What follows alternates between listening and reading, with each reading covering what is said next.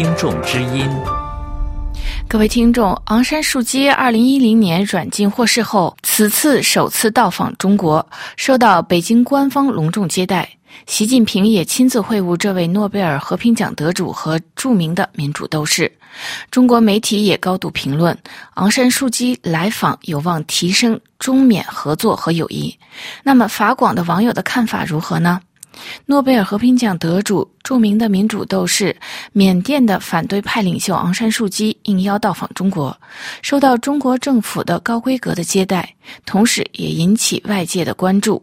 有分析认为，北京想借助昂山素季在缅甸的巨大影响力来改善中缅关系。如果昂山素季未来当选，中国还可以继续保持对缅甸的影响力。同时，中国政府也与吴登盛的政权有意拉开了距离。法新社的评论指出，北京似乎有意靠近昂山素季这位在全球富有声望的人物。但是，同是诺贝尔和平奖得主的作家刘晓波，他因为倡导昂山素季所代表的民主原则，正在中国监狱服刑，已经长达十一年。一位叫做“八九使劲”的网友认为，中国政府通过与缅甸反对派领袖的会晤，为中国集权政治制度寻找新的出路。这位网友写道：“对于中国的统治者来说，最重要的就是维护其政权的长治久安。中国统治已经进入了反腐焦灼状态，也就是说，治标都治不下去了。既然治标的路被堵死，就要探索一下治本的路。”那就是邀请昂山素季的主要目的。中共想从反对派的角度来探索一下缅甸军政权改革开放以来对缅甸政权稳定性的影响。中共统治者也意识到高压维稳的恶果，就是把自己变成了纳粹政权，日益遭到国人的唾弃、全球的警惕。纳粹不仅让世界遭殃，也让自己毁灭。比如希特勒自杀。戈贝尔全家服毒，其他人受到审判。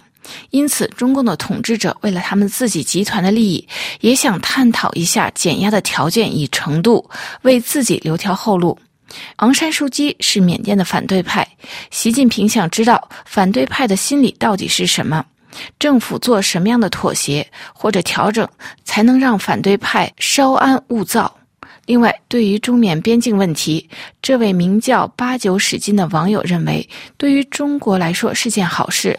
中国政府乐意看到以鸦片为生的国民党残余、果敢彭家势力的消亡，因为从云南运往全球的毒品，多数是从中国转运的，在转运途中，大部分毒品被中国消费。